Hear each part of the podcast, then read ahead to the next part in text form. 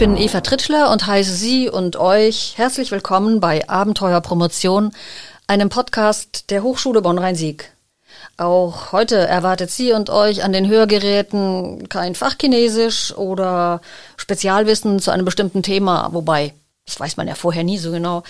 Ähm, und aber heute nimmt uns ein Held aus der Informatik mit auf seine Forschungsreise in die Welt der ja, künstlichen Intelligenz, kann man glaube ich so sagen, mhm. oder in die Zukunft, Science Fiction. Ja. Lass uns mal überraschen. Mein Gast heute hat in Leiden in den Niederlanden zunächst Informatik studiert, dann hat ihn später die Liebe nach Deutschland gebracht und er ist ein Spätzünder, was dann das Informatikstudium hier in Deutschland zumindest betrifft. Und darüber wird er uns dann auch ein bisschen mehr erzählen und die Kunst des Networking. Und wir könnten wahrscheinlich vom Hölzchen aufs Stöckchen kommen, aber das verkneifen wir uns dann. Ich freue mich jedenfalls, dass Alexander Hach heute hier ist. Herzlich willkommen, Alex. Danke einfach mal. Ja, genau. Alex, künstliche Intelligenz beziehungsweise Mensch-Maschine, ko-kreative Prozesse, äh, ist ein Computer kreativ? Ja, das ist, das ist ja die Frage. Die Frage ist ja erstmal, was Kreativität überhaupt ist. Ne? Also wenn man eine, ein Problem hat, was man lösen möchte, was heißt es denn, wenn man das auf eine kreative Art und Weise löst. Man nennt es ja auch schon mal gerne innovativ, würde ich sagen. Innovativ ist ja ein ziemlich abgedroschenes Wort. Das ja, es kann ja wahrscheinlich keiner mehr hören. aber kreativ, das, da, da denkt man vielleicht eher an Kunst oder, oder an, an, also an Malerei zum Beispiel. Äh, aber Kreativität ist ein sehr wichtiger Prozess bei, äh, auch bei Ingenieuren. Also wir brauchen vor allem in der heutigen Zeit äh, brauchen wir kreative Lösungen, um mit äh, der Klimakatastrophe klarzukommen, unter anderem. Deswegen bin ich auch ansässig am Tree-Institut hier an der Hochschule, äh, wo wir uns mit Ressourcenschonung und Energieeffizienz auseinandersetzen. Und solche kreative Prozesse äh, können uns Menschen hoffentlich unterstützen, neue Lösungen zu finden, die uns effizienter äh, an, an, ans Ziel äh, meine Assoziation mit Ingenieuren und Probieren und Kreativität ist ja immer so Spielkinder, sage ich gerne. Äh, also Kinder lernen ja auch spielerisch, äh, ich probiere was aus und dann geht's schief und dann mache ich es einfach nochmal neu. Geht das in die Richtung, in der du auch forschst in deiner Promotion? Also ich bin stark der Überzeugung, dass Computer selber nicht kreativ sein können, dass wir Menschen immer die sind, die da am Ende sagen und äh, ob etwas tatsächlich eine kreative Lösung ist oder nicht. Also es gibt ja äh, in der Algorithmik gibt es ja eigentlich den Ansatz oftmals, dass man versucht, eine Lösung zu optimieren, dass man die beste Lösung rausbekommt. Aber das ist abhängig davon, wie der Mensch diese, das Problem gestaltet. Aber wie kannst du ko-kreative Prozesse anstreben, wenn du sagst, der Computer ist überhaupt nicht kreativ. Und der ko-kreative Prozess soll ja zwischen Mensch und Maschine sein. Genau, also ähm, was ich äh, oder was Menschen festgestellt haben, ist, dass eine der Eigenschaften an so einem Entwicklungsprozess äh, ist, dass äh, erst divergiert wird, dass man erstmal versucht, so viel wie möglich Lösungen an sich anzuschauen, um zum Beispiel eine Inspiration zu bekommen, um zu entdecken, was für Lösungen es alles so gibt. Und das können Rechner sehr gut. Das können Optimierungsalgorithmen aus den letzten fünf bis zehn Jahren immer besser. Und auch die KI an sich, also das Machine Learning zum Beispiel in Kombination mit Optimierung, kann relativ effizient, äh, habe ich auch zeigen können, an einer Vielfalt an gut funktionierenden Lösungen kommen. Mhm. Und dann ist es aber an der Men äh, am, am Menschen, um zu entscheiden, welche Richtung es geht. Ach so, also der kreative Kopf oder sag mal, der, der Computer macht mir Vorschläge und ich sag dann, sag dann das machen wir jetzt ja. und dann überlegt der Computer wieder, wie kann es denn danach wieder weitergehen? Genau. Ja, der Computer lernt dann vom Menschen, was der Mensch möchte mhm. und kann innerhalb dieser Auswahl, der dieser Mensch getroffen hat, dann nochmal reinschauen, gibt es da nicht noch Variationen mhm. zum Beispiel. Okay. Ja. Das ist schon, schon interessant.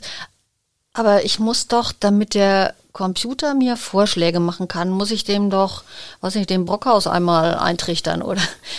Ja, also üblicherweise muss man ja noch einiges programmieren. Das machen Ingenieure ja häufig auch. Äh, die programmieren, wie eine Lösung aussieht und was es heißt, dass eine Lösung gut ist. Zum Beispiel, wenn man, ich das jetzt ein bisschen konkreter mache, wenn man ein Automobil entwirft und zum Beispiel ist eine Anforderung, dass da so wenig wie möglich Energie äh, äh, verschwendet, dann sollte das äh, Automobil aerodynamisch geformt sein. Und das kann man in Simulationen zum Beispiel testen. Und dann kann man zu einer Lösung sagen, das ist eine gute Lösung, das ist eine schlechte Lösung, das ist eine ganz schlechte Lösung. Und so kann man die Lösungen miteinander vergleichen lassen vom Rechner. Aber das ist ja abhängig davon, wie der Mensch das vorher äh, definiert hat. Mhm. Und es geht inzwischen viel mehr dazu, dass man den Computer, äh, also das nicht so vorgibt, sondern den Computer einfach ganz viele Beispiele gibt und dass der Computer selber lernt, wie diese Beispiele denn äh, ähm, sozusagen in einer Art Formel zusammenfassbar sind, damit diese Lösungen überhaupt generiert werden können. Das muss dann vorher nicht mehr vom Menschen gemacht werden, sondern der Computer kann so eine Darstellung einer Lösung, was es im Endeffekt ist, dann selber lernen. Und da kommt das Machine Learning dann, dann mit rein um auf so, einen, auf so ein Thema, was mit Kreativität zu tun hat, zu kommen, muss man ja wahrscheinlich auch selbst ein pfiffiges Kerlchen sein, sag ich mal so ganz flapsig. Würdest du dich selbst als kreativ bezeichnen? Ja, ich denke schon. Also ich habe, ähm, ich bin sehr breit interessiert an vielen unterschiedlichen Sachen. Deswegen finden bei mir auch häufig so Querverbindungen statt. Zum Beispiel, was ich jetzt momentan mache, ist ähm, ich benutze ähm, ähnliche Algorithmen, die ich in meiner Promotion jetzt entwickelt habe, für ein Kunstprojekt, das ich in Bonn äh, momentan durchführe. Und in dem Kunstprojekt äh, gibt es dann gar keine Energieeffizienz, sondern da geht es um, um reine Kreativität sozusagen. Der, der Maler hat nicht ein Ziel, das er am Anfang formulieren kann, sondern dass es der Prozess an sich entwickelt sich dann. Äh. Kann so ein Kunstwerk dann jemals fertig sein? Wenn der, weil der Computer ja immer wieder weitermachen will, äh, aufgrund der Hinweise, die ihm dann der menschliche Künstler gibt? Genau, und das war eine der Anfangsdiskussionen, die ich mit diesem Künstler, Künstler hatte, weswegen wir auch aneinander äh, geraten sind. Wie heißt sind. denn der? Also ich mache das mit einem Künstler zusammen, dem Steffen Terk, und der ähm, stellte mir die Frage dann irgendwann, ja, wann hört, hört es dann tatsächlich auf? Ja, und wir haben auch da wieder herausgefunden, dass dein Mensch das machen muss. Der Einzige, der das aufhalten kann, ist der Mensch. Ob der das jetzt über eine Formel vorgibt, damit der Rechner das oder weiß. Oder er zieht den Stecker. Oder der steht, ja, genauso. Oder er zieht den Stecker und hält den Prozess auf. Das heißt, der Mensch hat immer das Sagen. Ja. Die Maschine übernimmt nie, sondern die Maschine ist nur ein stummer oder lauter, ein klickender, leuchtender, blinkender Diener äh, dieses Prozesses. Genau, und äh, das ist eigentlich, äh, das ist so ein bisschen eine Bewegung entgegen dem, was man jahrelang gemacht hat, dass der Rechner die Lösung, die am Ende rauskommt, bestimmt. Also de, diese reine Optimierungsprobleme, die wir früher gemacht haben, wo eine Lösung rauskommt, dann war das das Ergebnis. Ja, und der Rechner hat es dann bestimmt. Und jetzt dreht man das ein, den Spieß eigentlich um. Das heißt, es ist nach wie vor so, der Rechner ist nur so schlau wie der Programmierer oder das, was er an Informationen bekommen hat. Er kann nur mit den Informationen arbeiten, die er bekommt. Ja. Mit anderen nicht. So gesehen kann er auch nicht lernen, sondern, oder das Lernen ist das Verknüpfen der vielen Informationen, die er hat. Ja, es, Lernen gibt es ja sehr wohl, aber das Problem ist, ähm, also das Lernen ist, ähm, hängt ja von den Daten ab, die man da reinsteckt. So, und wenn man sehr viele, eine große Variation an, an Lösungen hat, dann kann der Rechner vielleicht lernen, wie denn diese kombiniert werden können, zum Beispiel in eine noch bessere Lösung. Weil er eben auch relativ schnell alles Mögliche genau. kombinieren kann, was der Mensch zeitlich alleine schon gar nicht schafft. Genau, also bestimmte Sachen kann der hm. Rechner besser, zum Beispiel diese große Vielfalt an Lösungen generieren und aus Daten zu lernen, aus großen Mengen an Daten. Und deswegen ist da auch äh, ist da auch der Punkt, wo ich den Rechner einsetze. Aber der Mensch ist dann der Entscheider, der Kreative. Dieses vielfältige Interesse, was du vorhin angesprochen hast, dass dich alles Mögliche interessiert. Du guckst dich um und dann hast du schon ein neues Hobby. Ja. ja. Ähm, und äh, du sagtest, du hast auch spät angefangen mit dem Studium erst. Wie kam das? Du hast in Leiden, habe ich ja schon eingangs gesagt, Informatik studiert. Mhm. Nee, nicht ganz. Okay, du also, schüttelst den Kopf. Nee. Äh, das sehen jetzt die Hörer nicht, aber du schüttelst den Kopf. Erzähl, ja. wie das war. Ja, also ich habe, äh, ich bin 79 geboren und habe in, in Delft erstmal studiert, habe Luftfahrt und Raumfahrttechnik studiert. Science Fiction, sage ich doch Science eingangs. Fiction, Mensch. Genau. Ja, ja, genau. und äh, Informatik war damals auch schon eine Option, die ich dann aber nicht gewählt habe. Und ich bin wegen meiner damaligen Freundin äh, nach Deutschland gezogen und habe mit 29 mein Bachelorstudium Informatik hier an der Bonn, äh, in Bonn, äh, an der Hochschule Bonn-Rhein-Sieg angefangen. Und äh, dann habe ich den Master Autonome Systeme hier auch studiert. Und die Promotion mache ich jetzt tatsächlich in Leiden an der Fakultät in Ah, das habe ich, da habe ich was durcheinander ja, ja, geworfen, genau, ja. ja. Mhm, mhm. Und was hast du so lange gemacht? Bis du 29 warst? Ich war, oh, ich habe vieles gemacht. Ich war aber vor allem Webdesigner und Webdeveloper, also da Kreativ. und, und Grafikdesign auch ein bisschen in der Tat. Ich habe mit einem Kölner Grafikdesigner zusammengearbeitet und mit einem Fotostudio und so weiter. Also ich war immer schon schon gerne kreativ, aber mir fehlte so ein bisschen die Forschung. Das hast du schon gemerkt, dass da noch mehr geht oder mehr Ja. gehen sollte. Wie ist das, wenn man so lange gearbeitet hat, wahrscheinlich auch gutes Geld verdient hat und dann ist man wieder ein armer Bettelstudent? Ja, ich sag mal so, ich war kein sehr erfolgreicher Webdesigner, weil ich nach dem äh, nach dem Webdesign sozusagen Crash als äh, um die 2000er herum, da ist es eingebrochen und da habe ich angefangen. Das war sehr problematisch für mich. Ähm, ich habe überlebt unter Minimum-Einkommen. Und dann bin ich Betteleimer Student geworden, hatte genauso wenig Geld. Also ich habe halt sehr lange mit sehr wenig bin ich rumgekommen. Ja. Gut, man kann das auch, wenn man das muss, geht das dann. ja, wenn man kreativ ist. Dann Wenn man kreativ. Und jetzt geht's ja dann, oder seitdem du dann den Bachelor hier angefangen hast an der Hochschule Bonn-Rhein-Sieg, geht's ja zack, zack, zack, alles hintereinander weg, ne? Genau, ich hab, äh, muss aber dazu sagen, dass ich von äh, Professor Alexander Asteroth, äh, der damals an der Berufsschule in Hennef gearbeitet hat, ein paar Jahre, äh, wo ich ihn kennengelernt habe. Ich habe nämlich auch eine Ausbildung gemacht. Ähm, der hat, äh, der war auch Mentor und hat mir sehr viele Möglichkeiten gegeben. Wir haben sehr früh im Studium auch schon zusammengearbeitet ähm, an Projekten mit Also der der hat dein MTA Aachen. Potenzial erkannt. Ja, genau. Eben dieses um die Ecke Ja. denken und nicht immer nur straight denken, sondern auch rechts und links gucken dabei. Ja, der hat mir die Frage auch mal gestellt, warum studierst du nicht? Und dann bin ich halt mitgekommen. Eine schöne Geschichte auf jeden Fall. Und jetzt so erfolgreich dann auch. Das hättest du wahrscheinlich auch nicht träumen lassen. ja, Erfolg ist für mich nicht so unbedingt so, so wichtig. Nein, Äh, erfolgreich meine ich, also auch, du hast was gefunden, was dich begeistert. Das ist für mich Erfolg. Ja, Wenn man, ja, ja, und das, ist ein persönlicher Erfolg, dass ich mir auch jetzt mit der Promotion ermögliche, weiterhin meine Neugier befriedigen lassen zu können in spannenden Projekten. Ja. Wo geht dann der Weg hin, äh, wenn das dann weitergehen soll mit dem Forschen in jeder Hinsicht, also im, im besten Sinn des Wortes? Mhm. Äh, wo kann dich der Weg hinführen? Ganz in die Kunst? Bleibst du in der Informatik oder machst du mit beiden Beinen dann irgendwo weiter? Ich bin so ein Rebell, der sagt, nein, ich vertiefe mich nicht nur in eine Sache, sondern in mehrere Sachen, weil äh, das äh, einfach so mein Ding ist. Ähm, diese Kunstprojekte Musikprojekte und so weiter werden sicherlich weiterhin äh, laufen. Aber ich bin jetzt auf dem Weg zum Postdoc im Endeffekt. Ich habe jetzt dieses Jahr an drei äh, Forschungsanträgen mitgearbeitet, zweimal bei der äh, Deutschen Forschungsgemeinschaft und einmal beim BMBF, beim Bundesministerium für Bildung und Forschung. Und ich habe, äh, ja, ich versuche darüber jetzt Gelder zu äh, bekommen für eine mehrjährige Stelle. Und das wird dann auch hier an der Hochschule Bonn-Rhein-Sieg Ah, äh, ja stattfinden. gut an. Dann wäre es doch sinnvoll, die Ausstellung, die Kunstausstellung dann hier zu machen an der Hochschule. Ja, genau, das finde ich Verbunden auch. mit einem Musikprojekt. Das mit der Musik wollen wir jetzt erstmal gar nicht weiter vertiefen. Ich glaube, das führt uns dann wieder tatsächlich zu weit. Du bist jetzt, glaube ich, kurz vorm Ende der Promotion. Ja. Wann, äh, wann ha- hast du einen Termin schon für die Verteidigung? Ähm, ich sag mal so, ich werde im November voraussichtlich verteidigen, weil die Verteidigungstermine in Leiden äh, sehr äh, spärlich vergeben werden. Da gibt's neun mögliche Termine. Es ist eine riesen Universität und äh, deswegen muss ich jetzt leider noch ein bisschen warten. Aber ich habe ja genug andere Dinge zu tun. Wollte ich gerade sagen. Dir wird bestimmt nicht langweilig. Ja. Niemals nicht. Nee. Wenn du jetzt auf die Promotionszeit, du hast ja dann schon die ganze Ecke, die ganze Zeit äh, kannst du betrachten.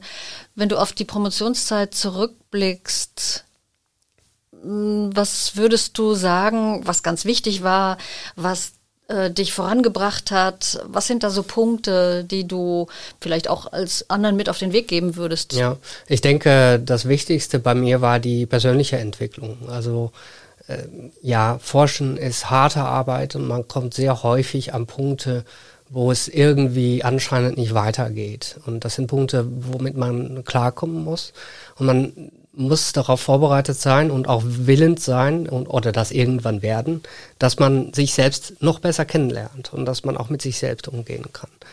Weil das hört ja in der Forschung ja auch nicht auf. Ne? Es ist ja nicht so, dass man irgendwann einen Punkt erreicht hat und ab dann ist es alles nur, klappt alles, alles läuft, man bekommt immer Gelder, die Forschungsergebnisse sind immer toll. Das ist immer wieder ein, ein Fallen und Aufstehen. Und das ist etwas, ähm, was einem auch im restlichen Leben unheimlich weiterhilft. Also es ist nicht nur für die Promotion oder die Forschung so, dass man das lernen muss, sondern es ist unglaublich hilfreich im restlichen Leben. Und man muss inhaltlich äh, äh, Interesse haben. Wenn man wenn man es nur so nebenher macht oder so denkt, ja, das wäre irgendwie gut, aber nicht so, ein, so eine inneren intrinsische Neugier hat, dann ist das vielleicht schwierig. Ähm, das hängt ein bisschen davon ab, was man damit machen will. Und Networking ist wichtig. Also, Networking. Also, ja. Wie gehst du das an? Ähm, Networking heißt in meinem Fall äh, viel in, auf Konferenzen zu fahren.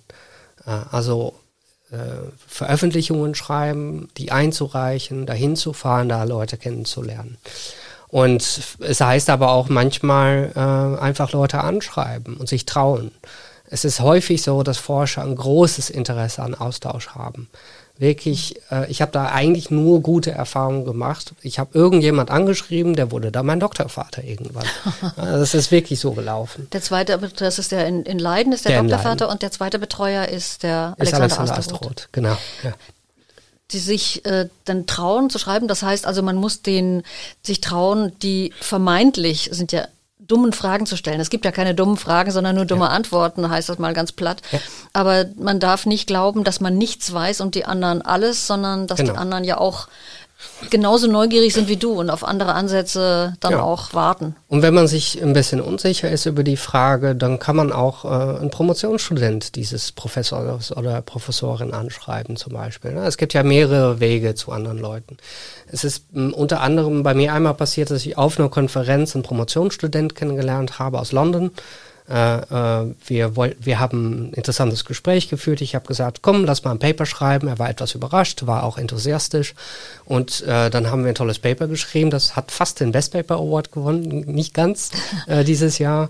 Und äh, ich habe dann seinen Doktorvater kennengelernt und der ist jetzt in meinem Verteidigungskomitee drin. Ja, das, das geht, das läuft dann einfach so irgendwie, das entwickelt sich. Und man muss vor allem diese Räumlichkeiten, äh, die Möglichkeiten sich schaffen, dass so etwas zufälligerweise passieren kann. Wenn man sich nicht traut, dann entsteht die Möglichkeit nicht. Ne? Das Nein hat man ja schon sozusagen. Ja, also das Bild von dem Forscher, der im stillen Kämmerlein sitzt, den, von dem musste man sich eigentlich verabschieden oder den dürfte es eigentlich gar nicht geben oder der wird vielleicht auch nicht so erfolgreich sein. Hm, die gibt's auch. Also das hängt ähm, von Fachbereichen ab, äh, von Fachrichtungen ab. Das hängt von vielen unterschiedlichen Komponenten ab. Also ich denke, es gibt in der Forschung Platz für sehr viele unterschiedliche Arten von Charaktere. Es gibt ja diese extro extrovertierte Menschen, die gut Netz, Netz, äh, netzwerken können. Es gibt auch introvertierte Leute, die vielleicht besser darauf äh, sind, sich zu vertiefen und sich auf ein Thema zu versteifen und das zu äh, durchgründen. Also ich denke, es gibt sehr viel Platz für unterschiedliche Charaktere. Charaktere, würde ich sagen. Wie ist denn das in der Corona-Zeit gewesen, wenn man dann so auf Leute zugehen will und auf Konferenzen mit Leuten reden, treffen will? Auch sind ja auch Zufallsgespräche, äh, die man dann führt. Ja. Wie funktioniert das dann mit Videokonferenzen? Das ist äh, grundsätzlich schwierig. Es gab Ansätze, wo man äh, versucht hat, digitale Räume zu kreieren, wo man mit einem kleinen Avatar durch den Raum geht und da ist dann wirklich eine Bar gemalt und so weiter. Und wenn man dann in der Nähe eines anderen Menschen kommt, dann poppt da so ein Webcam auf und Audiosignal und da kann man sich damit unterhalten. Und wenn man sich darauf einlässt, funktioniert das. Äh, ich habe auch einen Effekt bei mir gemerkt, wenn da ein Rüppchen stand an Avataren, die haben miteinander gesprochen, dann habe ich mich auch kurz nicht getraut, mich zu nah heranzuwagen. Wie im, wie in der, wie im echten Leben. Also das kann funktionieren. Aber eigentlich äh, entstehen sehr viele Dinge, auch, auch dann abends, wenn man mal zusammen noch ein, ein Bier oder ein anderes Getränk trinkt, äh, dann entstehen auch Ideen und das fällt schon ein bisschen. Das ja. fällt ganz weg ja. wahrscheinlich noch. Ja. ja. Und äh, es ist ja auch was anderes, wenn ich den Menschen sehe äh, und das spricht mich an oder nicht so sehr. Ein Avatar ist ja doch irgendwie eine Kunstfigur und das ist nicht ganz dasselbe. Aber okay, man muss damit leben und dann ist das eben auch so. Ja. Und es hat scheinbar funktioniert. Ja, genau. Damit sind wir auch schon wieder am Ende angekommen. Ich könnte eigentlich noch, eigentlich habe ich noch ganz viele Fragen in petto, aber ähm, wir machen vielleicht irgendwann mal noch mal einen zweiten Podcast. Ja, gerne. Und äh, wenn du dann fertig bist und wenn du dann drei Forschungsprojekte gleichzeitig betreust, ich hoffe, dass das klappt. Ich drücke dir auf jeden Fall die Daumen. Und äh, wir haben jedenfalls gelernt, dass äh, Kreativität der Computer gar nicht hat, aber halt, dass er fix ist und lernen kann. Und äh, dass das gar nicht so weit weg ist in der Zukunft. Also nicht Science Fiction, sondern ja. demnächst hier in diesem Theater. Ja. Und äh, beim nächsten Mal treffe ich eine Doktorandin aus der Kommunikationsforschung. Sie untersucht, weshalb manche durchaus super wichtigen Themen in den Medien einfach nicht vorkommen und wir deshalb so gut wie nichts darüber erfahren, was ja nicht unbedingt positiv ist. Bis dahin bedanke ich mich erstmal bei Alexander Hach. Ja. Tschüss, Alexander. Ich wünsche dir ganz viel Glück. Danke. Und äh, dann hoffe ich, dass wir uns dann beim nächsten Mal hier, dass Sie an den Hörgeräten wieder dabei sind, wenn es wieder heißt Abenteuer Promotion bei dem Podcast der Hochschule Bonn-Rhein-Sieg. Bis dahin sagen tschüss. wir Tschüss. Ja, Tschüss. Alexander Hack und Eva Tritschler.